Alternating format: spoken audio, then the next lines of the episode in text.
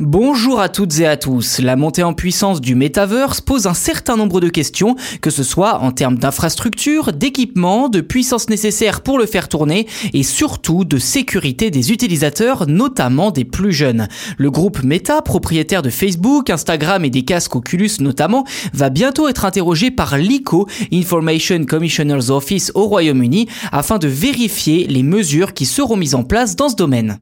Dans le détail, l'organisme de surveillance britannique cherche à déterminer si les services de réalité virtuelle de Meta seront suffisamment robustes pour protéger la vie privée et les données personnelles des enfants. En fait, l'ICO craint que les premières versions d'Horizon Worlds, entre autres, c'est le nom du metaverse de Meta, soient trop poreux avec les contenus sensibles et donc exposent les plus jeunes à des contenus qu'ils ne devraient pas consulter en raison de leur âge. Si ce premier point est en effet crucial et met la pression sur Meta pour rendre son metaverse suffisamment étanche pour les plus jeunes, l'ICO se montrera aussi très vigilant concernant les casques Oculus.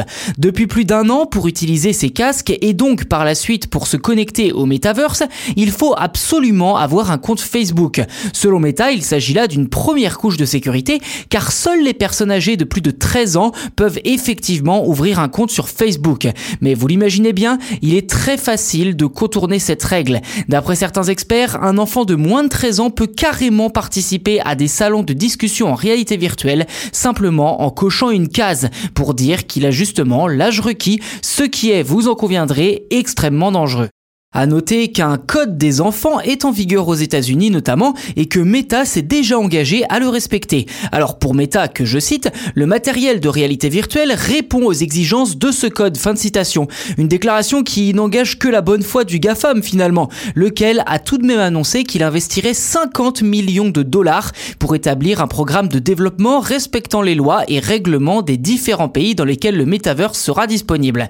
Une chose est sûre, Meta devra montrer patte blanche sans quoi il s'exposera à une amende allant jusqu'à 4% de son chiffre d'affaires, soit près de 9 milliards d'euros en cas d'infraction.